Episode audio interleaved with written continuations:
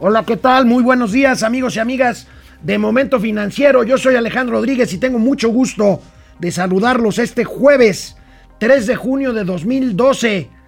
Felicidades a todos los Manueles. Hoy es Día de las Mulas, así que la felicitación es Urbi et Orbi. O sea, es una felicitación absolutamente masiva. Banjico se descoció de optimismo.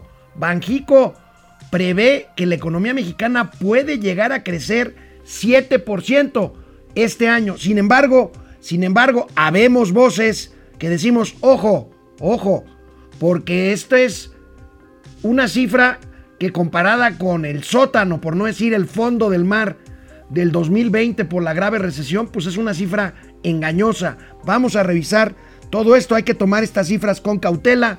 Mientras tanto, la inflación, la inflación crecerá según las proyecciones del Banco de México 4.18%, 4.8%, muy, muy por arriba de la meta que el mismo Instituto Central se ha fijado de entre 2.5 y 3% de inflación, de inflación al año.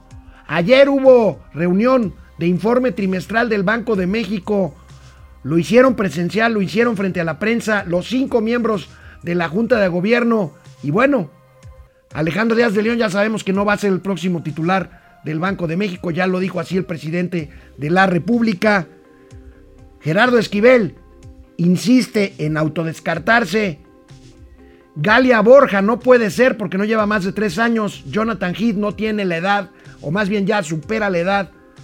Y entonces la única opción dentro de la Junta de Gobierno sería, sería Irene Espinosa Cantellano, que también ayer dijo que ella está concentrada en su trabajo como subgobernadora. Luego entonces, pues todo parece indicar, si se trata, como dijo el presidente, de un economista con visión social y partícipe o simpatizante de la llamada economía moral, pues todo parece indicar que el próximo gobernador del Banco de México será el actual secretario de Hacienda y Crédito Público, Arturo Herrera Gutiérrez. Sigue Andrés Manuel López Obrador rascándole al gorila de los Estados Unidos.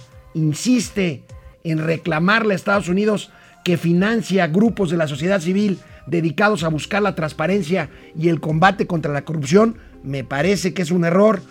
Kamala Harris viene el próximo martes a México. Y bueno, los gatelazos de hoy, los gatelazos de hoy de primera línea. Uno del presidente Andrés Manuel López Obrador, el otro del mismísimo Hugo López Gatel. Jueves, jueves, jueves, empezamos Momento Financiero. Esto es Momento Financiero. El espacio en el que todos podemos hablar. Balanza comercial. Inflación. Evaluación. Tasas de interés. Momento Financiero. El análisis económico más claro. Objetivo y divertido de Internet. Sin tanto choro. Sí. Y como les gusta. Peladito y a la boca. Órale. Vamos, réjete bien. Momento Financiero. Les decía amigos y amigas de Momento Financiero en el teaser o en la intro pues de este noticiero, ayer el Banco de México presentó su informe trimestral, su informe trimestral ahí en precisamente en las instalaciones preciosas del Banco de México, ahí en Avenida en Avenida 5 de Mayo. Bueno, pues este con un acrílico eh, que los separaba entre ellos y de ahí al público, la prensa que estaba ahí, que estaba ahí atendiendo. Bueno, pues se destapa el Banco de México y proyecta que el PIB, el Producto Interno Bruto Mexicano, puede crecer en México en un rango de entre 5 y hasta 7% el año que entra, lo cual para mi gusto suena muy optimista, revisa sus previsiones de crecimiento y en el escenario central estima un avance de 6% en promedio, más que el 4.8% que había previsto en la reunión, en la reunión anterior de política monetaria. Aquí está la evolución de los pronósticos del Banco de México para 2021. Venía al cierre del año proyectaba entre 2.8 y 6.7% y ahora lo eleva entre 5 y 7%. Demasiado optimista, se basa, se basa, explican, eh, en eh, el alto crecimiento que está experimentando ya la economía de Estados Unidos. México está anclado a la economía de Estados Unidos. Esperemos que esto sea así porque hay señales, hay señales encontradas que ahorita vamos a comentar sobre lo que dice el presidente López Obrador sobre nuestros principales socios comerciales. Y bueno, pues ayer, ayer en esta reunión de informe trimestral del Banco de México el gobernador, el que será gobernador del Banco de México hasta el 31 de diciembre de este 2021, pues Alejandro Díaz de León explica, explica cómo sigue. Estados Unidos por un lado, mayor actividad por otro lado, vacunación por otro lado. Por cierto, debo de decirles, y debo decir aquí, ya estamos en veda electoral, no voy a hablar de partidos políticos ni de candidatos, pero Hoy, casualmente, a unos días de las elecciones, se anuncia que se rompió el récord de vacunas puestas en un solo día. Un millón de vacunas. Recuerdan que había muchas críticas por la cantidad de vacunas almacenadas y había quien decía, no, pues las están guardando para unos días antes de las elecciones. Pues parece que tenían, parece que tenían razón. Bueno, por supuesto, el presidente de la República celebra esta proyección muy optimista del Banco de México del 7%. No podía ser de otra forma. Veamos lo que dice hoy Andrés Manuel López Obrador en la mañanera desde Palacio Nacional. Bueno, pues el presidente aplaude, celebra y cree cuando los pronósticos están a favor de lo que él quiere escuchar, de lo que él quiere, de lo que él quiere oír. Amigo, Mauricio Flores Arellano, ¿no se te hace demasiado optimista este, esta proyección de 7% del Banco de México para 2021? Pues es más bien así como acomodaticio, ¿no? O sea, como te embona lo dices. O sea, a ver, ¿está diciendo que mi tocayo Díaz de León está diciendo a ver si así cambia de opinión el presidente y me quedo de gobernador? Pues igual y sí. No creo. Ay, no, pues está de tapetito diciendo, sí, señor presidente, vamos a crecer bien rápido y luego, luego. Oye, a ver, nos caímos 8.5 puntos, si regresamos al 6.5, todavía tenemos dos a deber. Bueno, ahorita de regreso vamos a poner en contexto este optimismo exacerbado del Banco de México. Volvemos. Hola Internet, Antonio Arrieta se mocha con 20 dólares. No juegues. Que son más de 400 varitos. Oye, a ver, Qué bárbaro. ¿no? Oye, pues este, aguas, eh. Si mandas un sobre chico, este, amigo, pues tú me puedes dar la razón de cuánto sería más o menos el tipo de cambio, ¿no? 400 varos, ¿no? Bueno, Ok. 400 varos. 20 dólares. Pues sí, ya si hay ahí un 20. remanente cambiario, te lo reintegraremos, Ahora, mi querido sí, amigo. Le rellenamos las reservas. remanente Antonio. Díaz, datos electoreros para conservar el hueso. Pues sí, finalmente, a ver, están tratando de dorarnos la píldora de que vamos muy bien. Oye, es que ¿Cuál eso de que ya batimos de repente López Gatel, batimos el récord de un millón de vacunas diarias a cuatro días de las elecciones. No, lo que, están, lo que están batiendo es la calabaza. O sea, Lo que están batiendo es la, la calabaza. calabaza. O sea, neta, o sea. por- La- perdón, perdón por esta expresión. Otra vez mi padre, que, que en paz descanse. Paz la cuacha. ¿El Están qué? bateando, no, batiendo la cuacha. Tlacuando, bateando tlacuache. La cuacha. La cuacha. La cuacha es la merda. Así, eh, la, la miasma. La cuacha. La Bueno. cuacha. Hijo. René Franco, buen día, jefe Alex. Hola, René, ¿cómo estás? ¿Cómo Francisco Guerra. Lo que preocupa es que después de las elecciones, si les va mal, quién sabe si sigan aplicando las vacunas a este ritmo. Bueno, no, pues, es como Oye, cuando. pero ¿sabes a mí que sí me enchila, cañón? A ver, fueron administrando de una manera centralizada el calendario para ya a, un, a dos semanas. ¡Ay, qué creen! Hay un chorro de vacunas. O sea, eso es no tener margen. Eso es no tener madre, de veras. Sí, Paco culero. Guerra, gracias. Paco García, ¿cómo va a crecer la economía más de 5% si ya se vio lo que creció el primer trimestre del año y sin ninguna acción del gobierno? Paco García ve Momento Financiero. Exactamente, ahorita se los platicamos, ¿eh? porque tenemos unas mediciones específicas para ello. Regresamos a la tele. A ver, amigo. El presidente de la República celebra el 7% que dice Banjico. A ver, pongámoslo en perspectiva. Oye, oye, oye, ¿no será ya Alejandro Díaz de León parte del club de la lengüita rasposa? No, no, no, no. Pues digo, así, así, Yo como le los tengo- gatitos. eh. Yo le tengo, yo creo que Alejandro Díaz de León es una persona seria y decente. Pues esto no tiene nada de serio. Yo creo que es una persona seria. A ver, un brinco está, ni un brinco Bueno, estadístico, o sea, es que mira, vamos a poner las no cosas, vamos a ver las cosas en perspectiva. Perfecto. Cuando creces de Perfecto. 0 a 1, cuando estás en el hoyo, 0, y creces a 1, creces un 100%. Y ese 100% no necesariamente quiere decir que es Ok. una barbaridad. Siguiendo, Ok. a ver, Ok, bueno. Mira, yo estoy de acuerdo con Vicente Yáñez. Vicente Yáñez ayer dijo algo bien interesante porque está hablando Diles del quién es crecimiento. Vicente Yáñez. Vicente Yáñez es el presidente de la ANTAD, el presidente de la es como, Asociación es como Nacional de Tiendas de. Autoservicio. O sea, tiene todos los siglos de los siglos. De los siglos encabezando la ANTAD, que O es la sí, Asociación de Tiendas Departamentales. de, las, de los Está supermercados. inventariado en los supermercados. Bueno, Vicente Yáñez da a conocer un incremento en el consumo en tiendas Antad, pero sin embargo advierte, advierte que hay que tener cuidado con estas cifras de crecimiento porque venimos no del hoyo, de un profundo abismo que tiene que ver con la recesión de 2020. Vamos a ver cómo lo dijo Vicente Yáñez. Por cierto, aprovecho para comentarles, las cifras en estos meses van a estar muy locas, pues son comparadas contra bases no normales, entonces no nos vayamos con la finta de que hay unas enormes recuperaciones, porque no la hay, ¿no? A ver, amigo, hablando de hoyo para que me des la razón.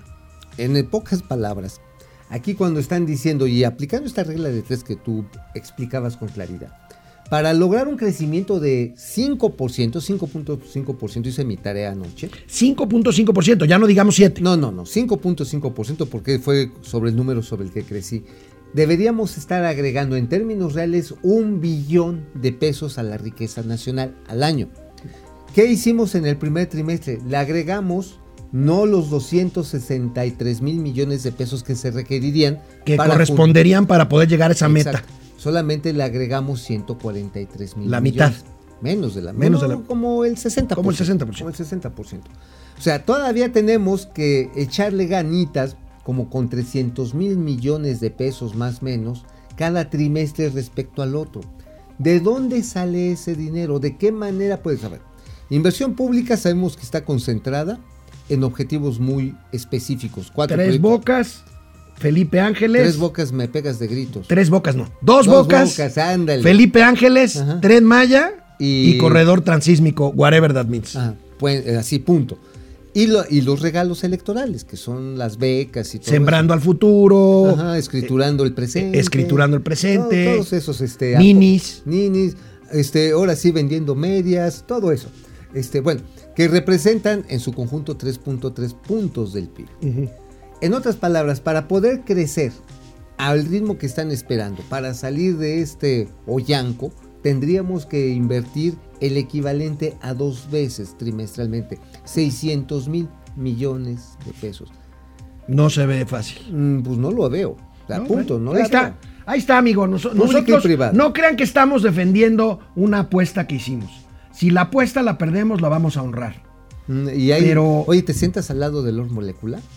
Pues, mira, yo conozco bien a Carlos Pozas, Pozos, este, ah, la verdad, Pozo, Pozos. ¿Le haces el pocito? De hecho, fue su cumpleaños ayer. No me digas. De, moléculas, sí. Pues yo también me agarraría, y yo, y yo me, me pondría cerquita ahí de la corredora de la corredora keniana. ¿no? Nancy. De la Nancy, ¿no? Bueno, por cierto, amigo, hablando del Banco de México, fíjate eh. lo que pasó ayer. Ayer se descartó para ser gobernador tanto Gerardo Esquivel como las dos subgobernadoras, mm. Irene Espinosa Cantellano y Galia mm. Borja. Con esto parece que tendremos razón y el presidente podrá proponer a Arturo Herrera. Sí, claro. No, pues ya. A ver, mira. Jonathan Heath ya se pasa de la edad. Gerardo Esquivel ya dijo que no. Galia e Irene no pueden ser, no, Galia no puede ser porque no tiene más de tres años en, el puesto. E Irene ya dijo que no, ella sí tiene tres años. Bueno, pues por cierto, llamó la atención que Gerardo Esquivel criticó al presidente de la República. No lo mencionó, no lo mencionó por su nombre, pero lo criticó que haya adelantado siete meses el tema de la discusión de la asociación. Pues, ¿y qué dijo? ¿Tenemos el tuit? Ahí está. No el tuit, el audio. Ah, el audio viene, Gerardo. La verdad es que, digamos, considero desafortunado que estemos discutiendo el tema del cambio de gobernador con tanta anticipación a la ocurrencia de este fenómeno. Me parece que agrega incertidumbre innecesaria eh, a la estabilidad económica y financiera del país y creo que en ese sentido es algo que, yo en lo personal eh, no me, me, parece que es eh, innecesario. dicho sea segundo, segundo punto, es, digamos, en, continuando un poco con lo que dijo el gobernador en su respuesta, también creo que es importante señalar que la institución es muy sólida y que no, un cambio de un miembro de la Junta de Gobierno no afecta eh, ni la autonomía ni el cumplimiento con el mandato de la institución. Eh, y creo que eso es muy importante un poco para reducir especulación que pueda haber en torno a este tema. Eh, dicho eso, y ya un poco más en un terreno personal, y, respondiendo a la pregunta que planteaba Leonor, yo escribí en un tuit hace unos días diciendo que me descartaba del proceso en el que estamos mencionando, Eh, lo reitero, por razones eh, personales y familiares, no estoy interesado en participar en el proceso.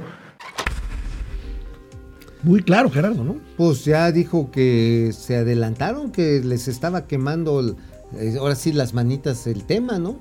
A ver, O- siete oye, meses. Ahora, dice, dice, no estamos eh, cometiendo un error al discutir con tanta anticipación la- el relevo del Banco de México. Fue el presidente de la República quien sacó el tema, ¿eh? Pues sí. Nadie sí. más. No, porque se empezó a pelear por los remanentes. Se empezó Pues a pelear por los remanentes y a ver por qué le daban lana a Enrique Peña Bebé, por qué a Calderón les disparaban sus mimosas. Oye, Este, me da mucho ¿por qué a mí gusto, no? me da mucho gusto que un hombre con el perfil de Gerardo Esquivel, a quien nosotros hemos aquí criticado, eh, defienda la autonomía del Banco de México y la institucionalidad en el Banco de México. Pues ¿eh? cuando menos, cuando menos ya mostró que es independiente, que tiene tamañitos, que no le tiemblan las corvas y que está diciendo, oigan, pues saben que sí estamos afectando la autonomía del Banco de México cuando desde antes ya estamos diciendo cómo va a ser el muerto. Pues sí, está bien, está bien, amigo. Ahora, Oye, hablando, pero a ver, ¿para qué quiere el Banco de México el presidente? Pues para poder incidir un poco más en apretar o aflojar en la política monetaria, quizá en algún momento imprimir billetitos ¿Te acuerdas y los remanentes ¿Te también. acuerdas cuando Luis Echeverría decía, la política económica Se maneja en los pinos. en los pinos? Bueno, Aquí va a ser en Palacio Nacional. En Palacio Nacional. O sea, bienvenidos a los setentas mexicanos. Bueno, amigo, hablando de cambios, hoy le preguntaron a Andrés Manuel López Obrador sobre posibles cambios en el gabinete. Esto fue lo que contestó. A ver. Considerando que está por iniciar eh, la mitad de su gobierno, ¿usted piensa hacer algún cambio en su gabinete?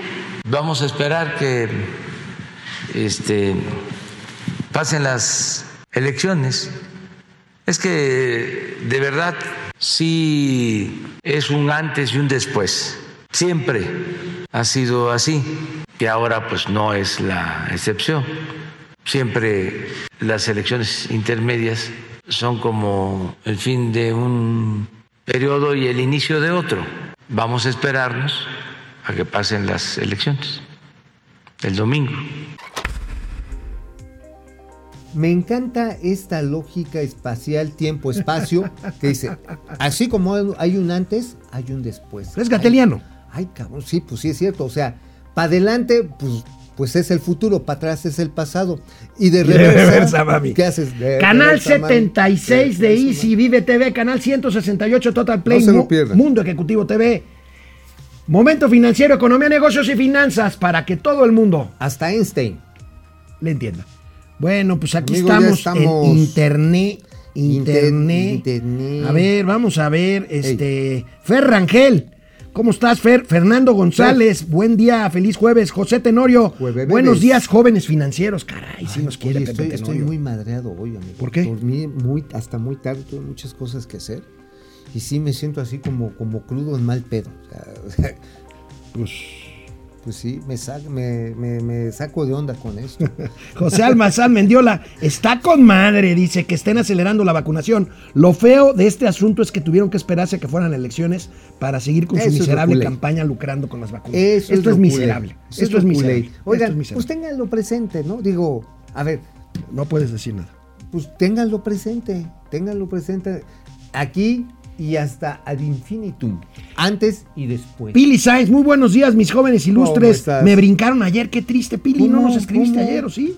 Perdón, Sí. Pili. Ya que van a hacer las elecciones, sacan las vacunas y ahora sí todos a vacunarse. Solo espero que la gente no baje la guardia porque la vacuna no es garantía de no enfermarse. No, para nada. ¿eh? Depredador mercenario, Depre, ¿cómo estás? ¿Cómo te ya va? es jueves con la sed de la mala. No, Uy. no es de la mala, es de la buena, Depre. Y pues ya listo para ejercer nuestro voto el próximo domingo y pendientes del comentario de Pili. Ayer no la leyeron y les hizo una oferta. A ver, A ver, venga, ¿cuál es venga la la oferta, oferta, de Pili? Pili. Si nos lo pueden poner otra vez. Porque sí, ¿eh? yo no recuerdo que ayer, ayer hayamos visto a Pili. ¿eh? Bueno, Francisco Guerra, fresca y perfumada mañana de jueves al comentario oportuno y el más Mercedes mereces, el más mereces. El más mereces. El más mereces de las finanzas. Ay, me Al tirano miedo. macuspano no le importa lo que digan los medios tradicionales del por qué son fifís. A él solo le importan los importantes como Le Jornat, Regeneration, One More One y de Soberanía. ¿Eh? Es De que ayer puse un tweet de, ya ves que... Sí, que- que Le Monde, de, de, Le Pasquin Inmundé. Le Pasquiné. De. Le Pasquiné de Inmundé. Pasquiné Inmundé. Le Pasquiné Inmundé. Oye, ¿no? que también los alemanes le salieron a tirar Sí, sí, sí, calabaza, sí, ¿no? sí, sí, sí, ¿Cómo, sí. Se, ¿Cómo se dirá calabaza en alemán? Eh. No, se, ya- se dice, suben, estrujan, bajan. Fidel Reyes Morales, buenos días, Joe Montana y Jerry Rice de las finanzas. Vamos a la tele. Vámonos. Amigo, un indicador más que pues nos dice que quizá mucha gente, y que bueno, ya está regresando a la normalidad, aunque hay que insistir en que esto no ha Es terminado. una normalidad fingida. Fingida, pero bueno, el INEGI nos dio a conocer hoy el índice nacional de confianza del consumidor, que ahorita por favor explicas otra vez o recuerdas de qué se trata. Ah, hay que considerar aquí también lo dicho por Vicente Yáñez, si si comparas el índice de confianza empresarial, de confianza del consumidor, perdón, con hace exactamente un año que estábamos cerrados, pues el crecimiento puede verse muy alto, ¿no? Sí, claro, Vamos a ver, ve. pero explícales, recuérdales por favor a nuestro amable auditorio qué significa el índice de confianza del consumidor. Ahí está. El nivel del indicador cuando está en 50% es que está como en temperatura gallega, ni frío ni caliente. Arriba de 50% Es muy positivo. es muy positivo. Abajo del 50%, pues está deprimidito, está va para abajo. Y mira, el nivel en general es todavía por debajo del 50%, o sea, sigue todavía la gente temerosa, 42.7%. Sí hay un crecimiento respecto al mes igualito, este al previo a mayo de- del año pasado, que estábamos completamente No, pues, down. a- a- no, pues, lockdown. Estamos afuera, afuera, pero en la calle. Bueno, no en la calle. Estábamos en la casa, encerrados. Encerrados. 11.5% crece en términos porcentuales. Sin embargo, respecto a abril pasado solamente es un brinquitito, así como un rapidín tempranero, 0.3%. ¿Cuáles son los, que, los factores que están estimulando eso? Lo podemos ver ahí en la gráfica. 12.8% es básicamente lo que le llamamos el índice de la esperanza. Dice, situación económica esperada de los miembros del hogar dentro de 12 meses respecto a la actual. Si van y te preguntan, oye, ¿cómo te ves dentro de un año? Dices, no, pues a toda madre, yo dentro, de un año ya voy a ser el marajá de Pocahú, ya seguramente habré cerrado un business, ya a lo mejor ya me contrataron en el quién sabe, ya a mi abuelita le salieron ruedas y es bicicleta. Pues sí, digo, ese es el índice de la esperanza. No es nada que Es más esté- aspiracional, ¿no? Sí, pero mira, a ver que nos lo pongan otra vez porque a esto hay que meterle la neta. Posibilidad, y esto es importante, en el momento actual de que los integrantes del hogar compren bienes duraderos como un mueble, un televisor, la chacachaca, la lavadora o electrodomésticos, hay un crecimiento respecto al mes al año pasado, 12.3%, pero fíjate, está pero pero en el suelo, 22.4%, o sea, está muy por debajo de una expectativa positiva y además, fíjate, fíjate cómo está, menos 1.7% respecto a abril. ¿Cómo comparas este último indicador con los otros que están el doble arriba? Es que ahí es donde le apuestas la anita. Ahí es donde dices, oye, este, sí le voy a comprar la televisión a mi jecho, a mi mamacita que le quedé de ver el día del mayo, del 10 de mayo, nomás le regalé unas hinchas flores ahí medio cuyellas, pero ahora sí ya tengo lana para comprarle la telera. Bueno, pues entonces ya le estás apostando. Ahí O sea, hay lana de por medio. lana de por y ahí medio. es donde baja. Donde Ahí es cuando dices, oye, vas a estar, ¿cómo va a estar el año que viene? No, a todas maicenas, voy a estar a todo dar. Oye, ¿vas a comprar un coche? Mm, Mm, este, te aviso la semana que viene, ¿no? ok, ok. Sí, Bueno, sea, pues ahí está. es- esa es la comparación. Pues ahí está la ponderación que hay que hacer para este y otros indicadores, como el tema del comercio electrónico, amigo. Eh, dijimos que Oh, íbamos sí. a revisar cómo le había ido al hot sale esta iniciativa de venta en línea. Y bueno, pues acorde con esto que estamos viendo de comparar eh, pues este mayo o abril o mayo de 2021 contra lo que ocurría hace un año que estábamos en pleno en pleno cierre, en pleno confinamiento de la pandemia. Bueno, pues se Oye, informó pero hoy. tú desde hace mucho tiempo estás pegado al cierre. de los tiempos. Bueno, se informó que Hot Sale, Hot Sale, ¿Cómo esta va? iniciativa tuvo 35% más compradores este año que el año anterior. Amigo, pues aquí podremos explicar exactamente lo mismo que tenemos ahorita 10, 15 minutos hablando. Exactamente, hay un rebote estadístico porque el año pasado, acuérdate que se empezaron a desatar las compras en línea. Que, que a lo mejor explicaría que no se haya caído tanto el consumo. Exactamente, sin embargo, también está revelando un cambio profundo en, en el- la forma del negocio. Ahora, por ejemplo, piensa tú en un Liverpool, ¿para qué quiere tantos locales? Samos ha venido cerrando tiendas porque muchas ventas ya las hacen en línea. O sea, este reacomodo implica, por un lado, sí pérdidas inmobiliarias, pero también hasta pérdida de empleos locales. Se tienen que generar otro tipo de empleos en la economía del don't touch. de esta, este concepto de low touch economy, economía de bajo contacto. Por cierto, les quiero recomendar, en esta pandemia nació una plataforma que habla precisamente de este fenómeno del low touch economy, de la economía de bajo contacto. Menos contacto pues entre humanos para hacer transacciones comerciales o financieras. safeshopping.news. Luego les ponemos un súper para que puedan visitar esta página. Safe Shopping. Safe Shopping, o sea, compra segura, safeshopping.news. Eh, pues es yo creo que una muy buena alternativa para revisar esto que es el concepto nuevo de Low Touch Economy. Ahora, y bueno, amigo, aquí también vale la pena recordar lo siguiente. Hay muchas, eh, muchas personas que emigraron de ir en vez, no sé, a Zara, en vez de ir, no sé. A Bresca. A Bresca, a Bresca, ¿no? Este, en fin, a todas estas tiendas de moda a pedir por línea. Y no necesariamente en estas tiendas. Se No, en cualquier otra. Se abrió una cantidad impresionante de oportunidades para el comercio en línea. Hay una sustitución. Por eso, ves un crecimiento alto, pero por otro lado, ¿qué te está diciendo el señor Vicente Yáñez? El Munra de los supermercados. no comparemos contra. De hecho, hay quien sugiere, no fue Vicente Llanes, pero hay analistas que están sugiriendo ya que a partir de este año, por lo menos, más bien, durante este año, comparemos mejor cifras contra 2019 y no contra 2020. Claro. Si queremos darnos una idea, una mejor idea de cómo vamos en un rebote o en una eventual recuperación. Fíjate que hablando de este tipo de rebotes, voy a hablar del atún, chunta, chunta, chun. Vamos a comer atún. Ah, ok, ¿qué crees? Las clases, la, ya ves que hay varios tipos, ¿no? Está la del infelizaje, la que le das al menino y que viene así como en hojuelita. Hay varios, hay varias clases de tipo, ¿ok? Hay varias clases. El tipo de cambio No, o hay, el cambio de tipo. hay varios tipos de cambio de un pescado por otro. Ah, ok. Ajá, o sea, el pescado, este, es que según los arandes va. No, hay, hay clasificaciones del atún. Está el atún premium, está el medio, para ponerlo eh, fácil, y el que es popular, el de hojuela, el más barato, el que cuesta como 10 pesos. ¿Cuál es el atún aleta amarilla? Este, pues, este, no es que tenga aleta o no amarilla, es cómo viene distribuido. El más barato te dan así como menudencia de atún, ¿no? Así como que lo que le raspan al pellejo. te lo Y el premium es el que pueden vender en lonjas o en filetes. este, Ándale, sí, exactamente, así en bloquecitos y así hasta le haces acá. Es más caro, se llega a costar en latas hasta 50 o 60 pesos. Bueno, ¿qué crees que está pasando? Esto me lo estaban platicando ahí en la Cámara Nacional de la Industria Pesquera. Resulta que está disminuyendo la compra del premio, pero está aumentando mucho el que es el consumo medio. ¿Qué es lo que pasaría? Ah, caray, ¿será que la gente que tiene menores recursos esté moviéndose del este, pues del que es para el gatito, ¿no? Real- Realmente, mucha gente se lo da al gato porque es una hojuelita, viene con mucha agua. ¿Está subiéndose a la categoría media? No. Al contrario, resulta que la gente que compraba la latita, pues ya mejor en vez de esa latita de 10 pesos se está comprando un kilo de frijoles. Y con eso saco la conclusión que viene otro problema muy estructurado. La gente de la clase alta o los de la clase media, en vez de comprar el trozo, están comprando el de categoría media.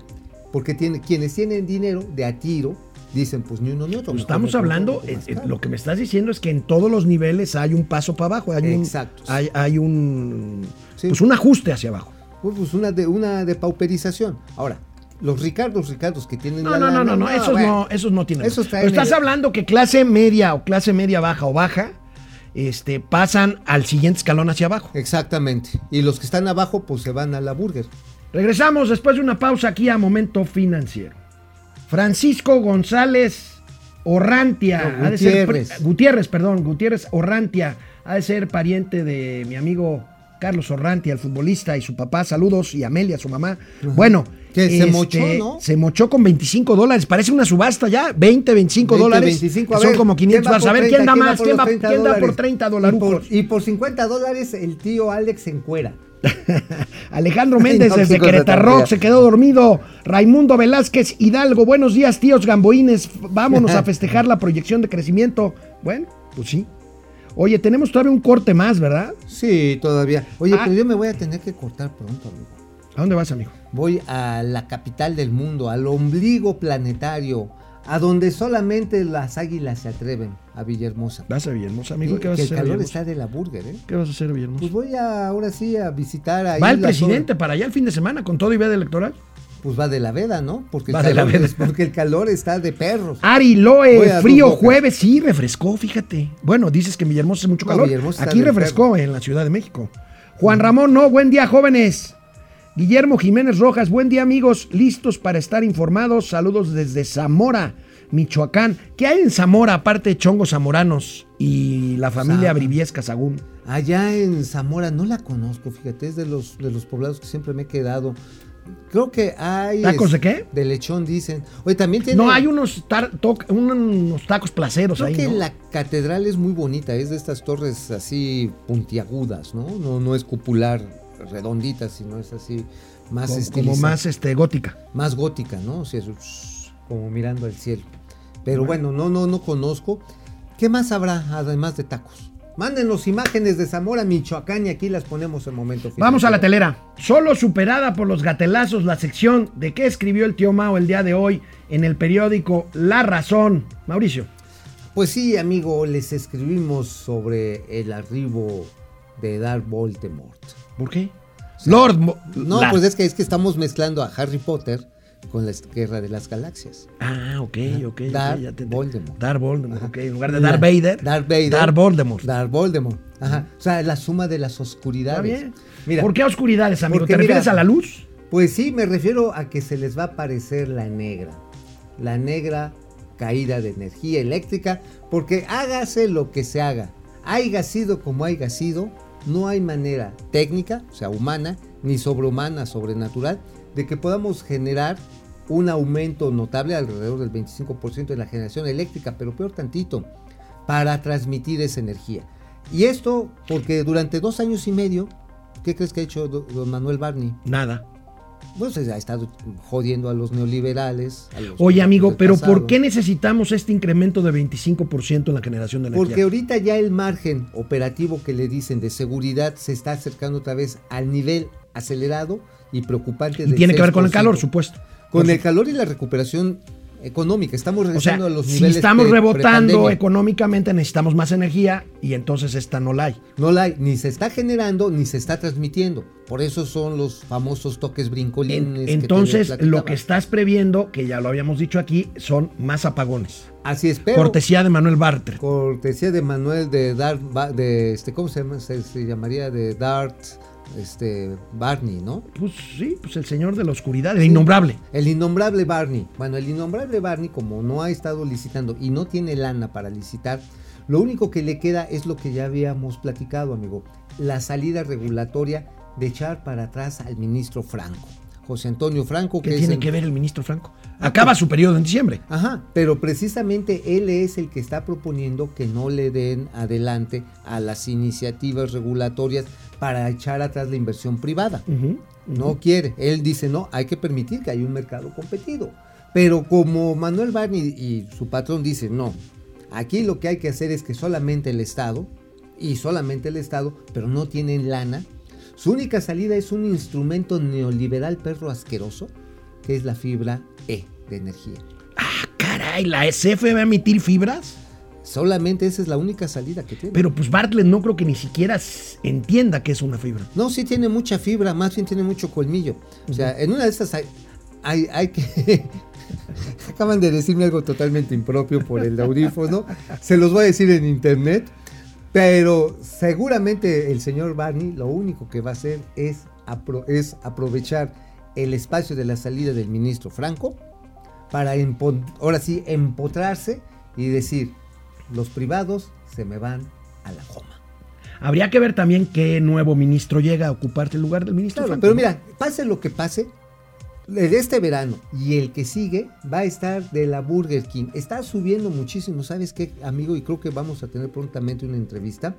Los dispositivos de almacenamiento de energía en data centers, en centros comerciales, Y en las casas, pues a comprar velas, ¿no? velas y este y pues si quieres vela también, pero Pues vela. Ajá, pues órale.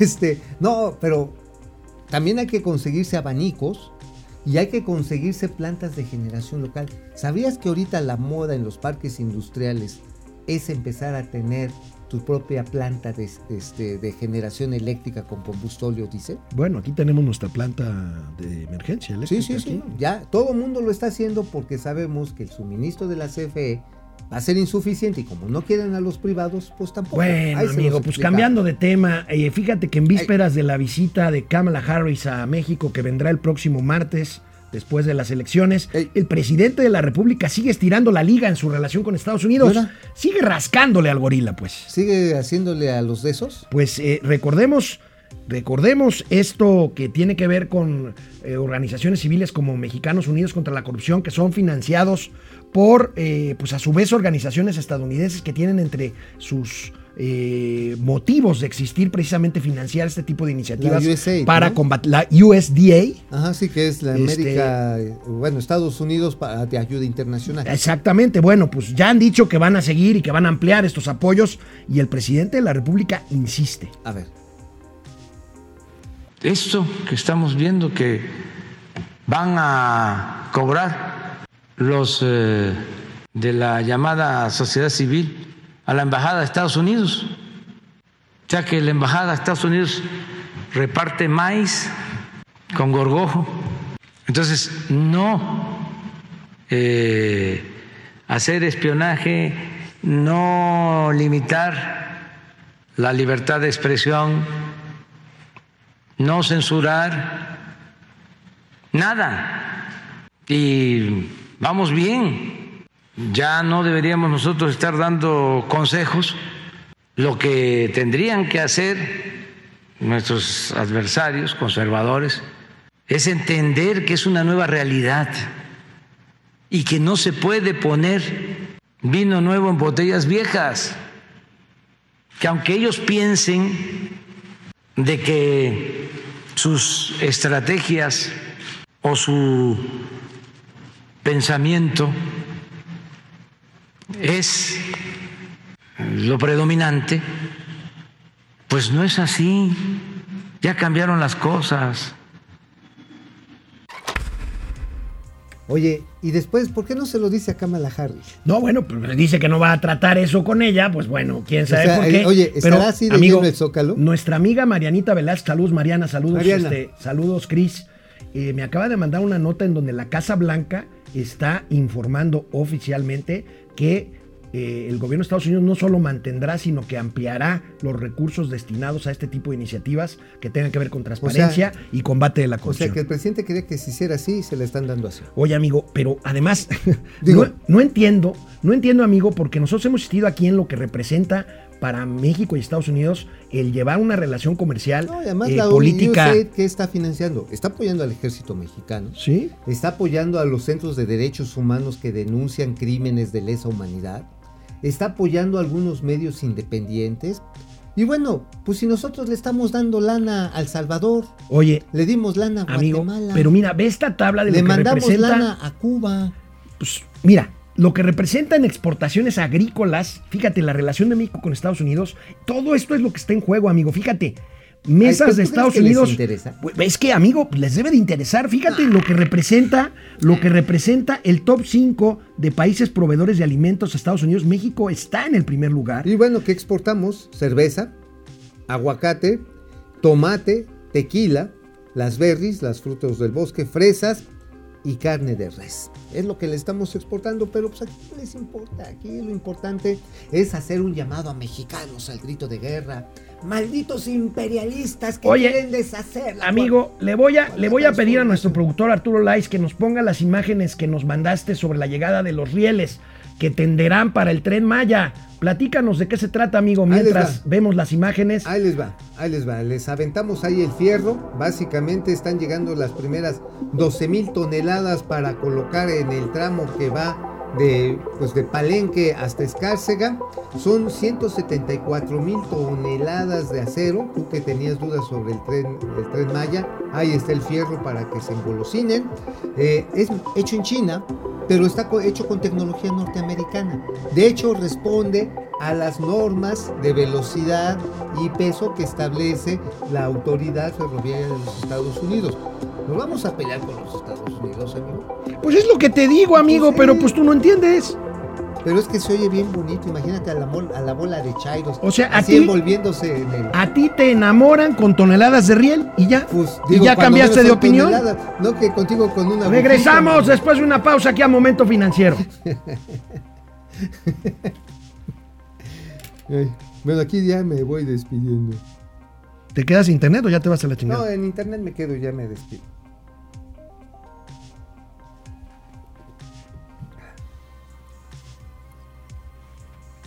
Perfecto. Regresamos aquí a internet, jóvenes y fíjate, eh, ya Damas. damas, cultas porque damas. hay los que exageran con el tema de equidad de género, dirían jóvenes y jóvenes, Señoras bonitas. socios y socias. Ajá.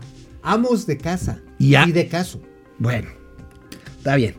Guillermo, yo soy absolutamente defensor de la equidad de género, ¿eh? pero a, a ver, eso de que cuando dicen nosotres, para no decir nosotros, Ay, quema mucho.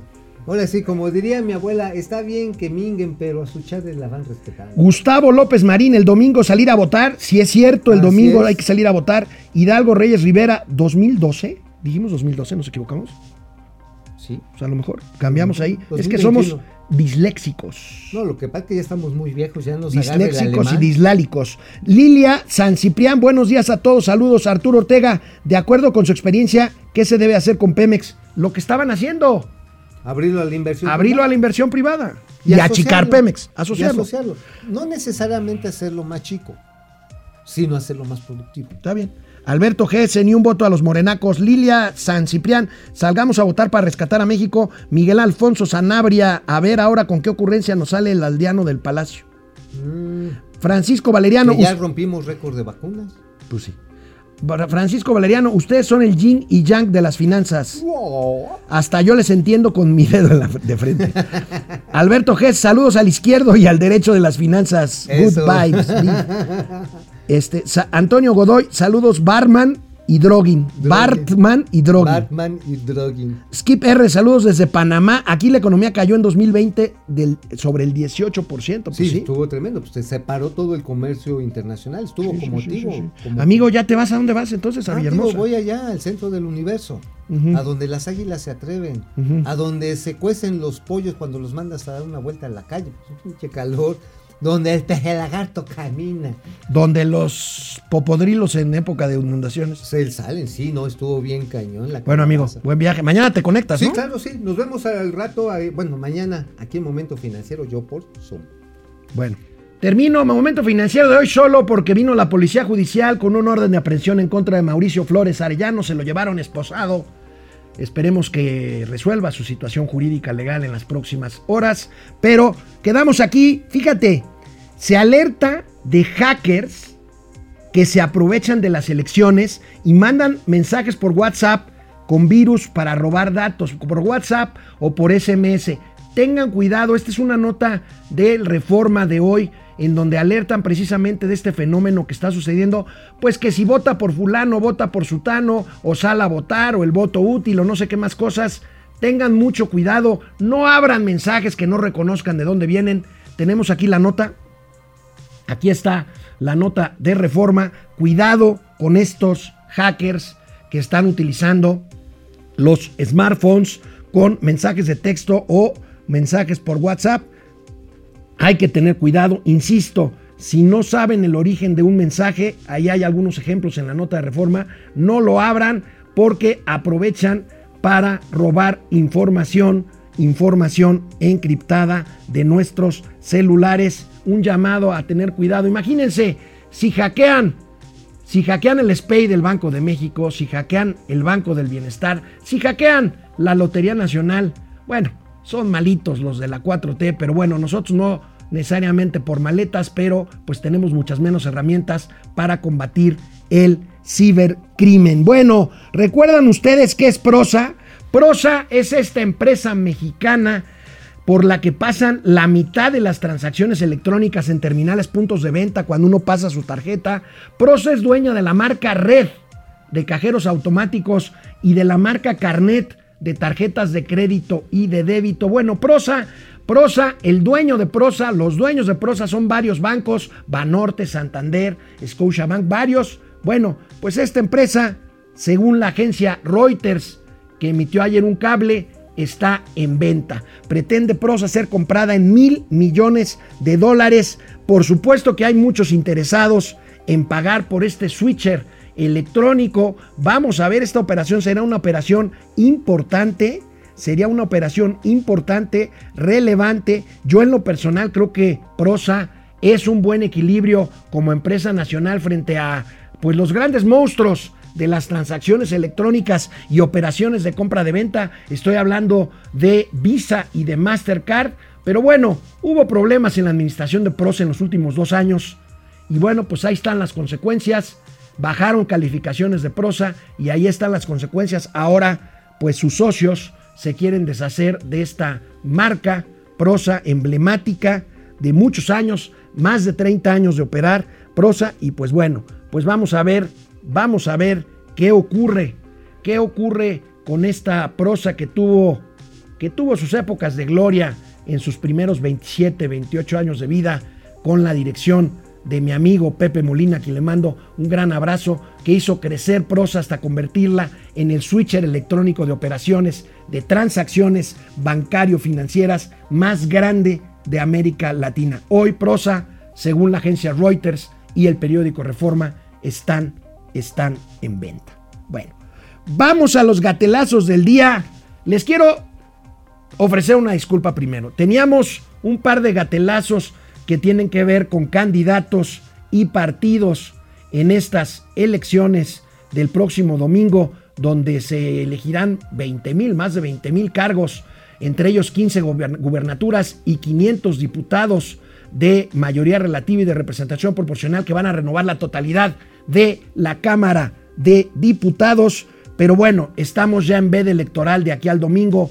El INE no nos permite hablar de candidatos ni de partidos y por lo tanto pues nos quedamos cortos de gatelazos. Pero pues ante esta limitante tenemos dos protagonistas estelares de los gatelazos del día. El primero es el mismísimo subsecretario Hugo López Gatel, quien anoche hace honor a esta sección bautizada con su nombre, fíjense nada más en la explicación que da Hugo López Gatel de por qué se ajustan las cifras de defunciones por COVID de un día para otro. Antier se mencionó que se habían registrado 4 mil muertos. Bueno, empezaron las especulaciones de por qué, de se habían muerto 4 mil eh, personas de un día para otro.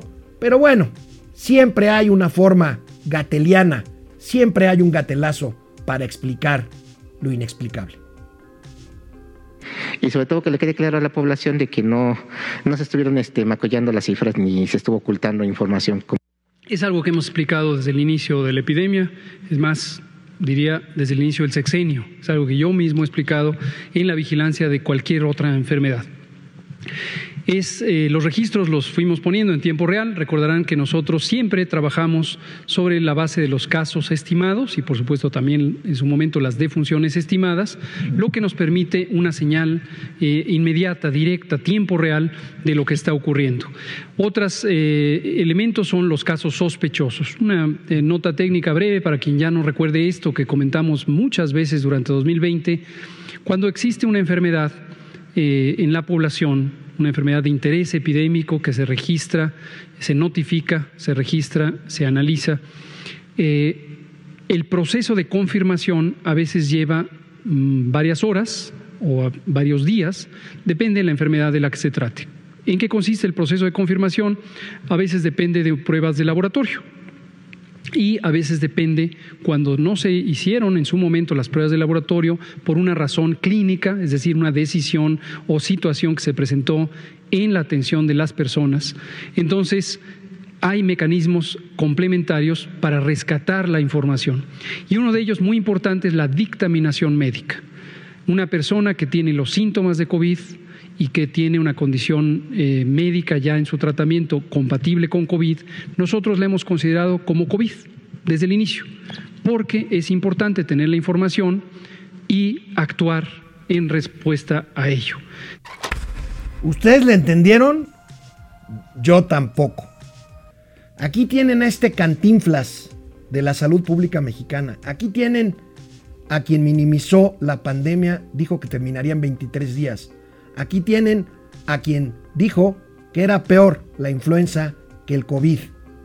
Aquí tienen a quien después de más de medio millón de muertos, más de 500 mil muertos, sigue diciendo que es un ejemplo mundial en el manejo de la salud.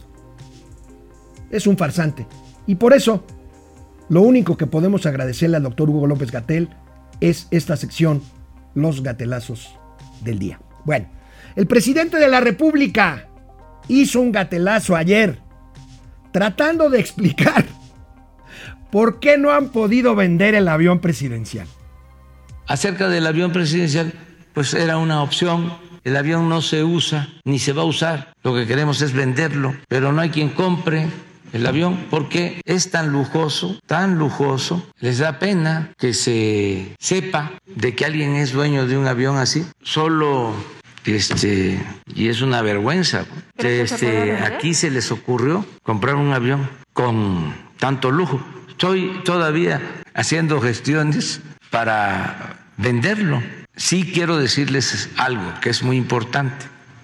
Si el avión se mantiene parado y se le da mantenimiento, de todas maneras, lo que nos ahorramos por no usarlo es muchísimo. Yo a la 4T le diría el queso Oaxaca por enredado. ¡Qué bárbaro! El presidente de la República dice que no se ha vendido porque les da pena comprarlo. Imagínense ustedes, pero bueno, aquí el gatelazo del día, los gatelazos del día. Nos vemos mañana que ya será viernes. Aquí en Momento Financiero, Economía, Negocios y Finanzas para que todo el mundo les entendamos. Nos vemos mañana.